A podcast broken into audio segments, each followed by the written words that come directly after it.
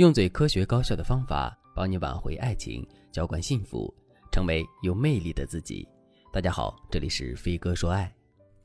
最绚丽的爱情莫过于生离死别。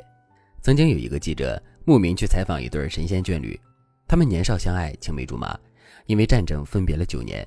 战争胜利之后，男人拒绝了在城里安家的机会，还是回到了当地工作，然后一直寻找和自己青梅竹马的女生，而女生一家早就落魄。女生在山上安了一个草棚，和母亲相依为命。一开始，女生不敢和男人相认，也自卑于自己的落魄。但是后来，男人一直不结婚，女生才敢去找男人。于是，他们成就了一段佳话。当记者到达这个村落之后，他竟意外丢失了设备，全部资料都遗失了。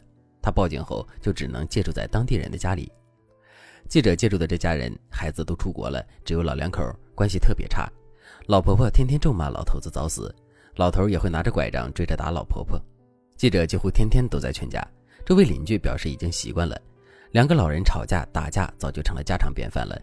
一开始大家还劝，最后都没人管了。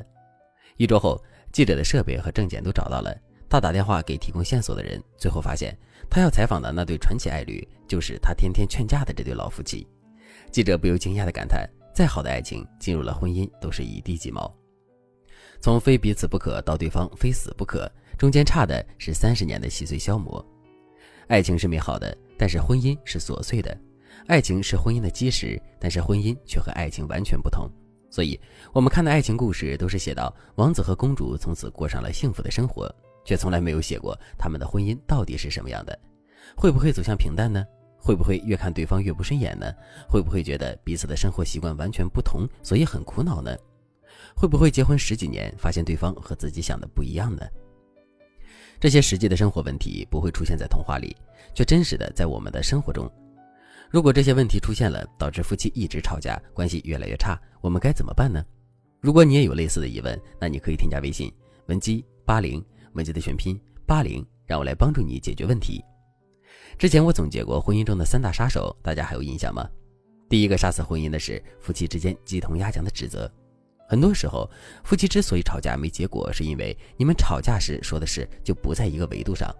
我举个例子，你说这件事情是你做的不对，给家里带来了损失，但是老公却说我没有功劳也有苦劳吧，我一心一意为了家，你凭什么指责我？这个时候你是委屈的，因为老公的确做错了事，但是他还不让人说，而你老公也是委屈的，他觉得他付出了努力还被指责，仿佛干的越多，挨骂越多。在这里你会发现，你们吵架的论点就不是一个层面的事。你说的是正在发生的事，你要的是解决方案，但是你老公却扯到了对家庭的贡献问题。你们这样吵一万年也不会有结果。那正确的吵架方式是什么呢？第一，认可式的追责。首先，停止无意义的情绪宣泄。情绪宣泄不会帮助你们的感情更上一层楼，只会给你们的感情拖后腿。其次，我们即使表达指责和问询。也要注意方式方法，不要伤害对方的感情和自尊心，不然对方不仅不认错，还会觉得你是在找茬，这就得不偿失了。因此，你可以用认可式追责，让对方对你的防御力降到最低，这样你说的话对方才能接受。你可以对他说：“我知道你付出了很多努力，你的出发点我也能理解，但是现在的事情变成这样，我们得想办法补救。”这段话的核心是承认对方的贡献和努力，释放善意的信号。其次，用“我们要补救”代替“你要补救”，会给对方你站在他这边的感觉，这样对方接受你说辞的可能性就会更大。第二，同层区分。如果你指责对方这件事情没做好，对方开始讲贡献，那你要懂得及时把对方的思路拉回来。你可以用认可式追责法，也可以用同层区分法。比如，你可以直接和对方说：“我知道你为这个家付出了很多，我也付出了很多，这点我是认可的。”但是我现在要和你讨论的是事情的解决方案。我们今天就是在商量对策，不聊其他的。这样一来，就会逼迫对方回到你的聊天轨道上来。第二个杀死婚姻的是夫妻之间的恶意揣测。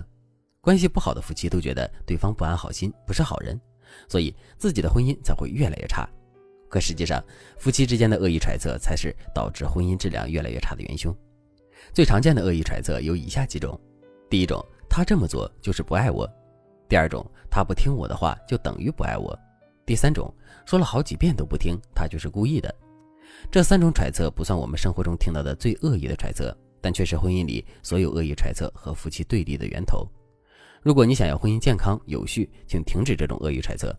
如果你的猜疑让你很难受，你这个时候可以对伴侣表达一下你的心情。你可以说：“老公，你刚才的举动让我觉得你心里没有我，你可以好好和我说吗？”当你表达了你的感受，你心里的记恨感就会减弱，报复心也会降低。第三个杀死婚姻的是夫妻之间良性沟通渠道的堵塞。除了吵架、遇到矛盾的时候，平时你们的沟通是什么样的呢？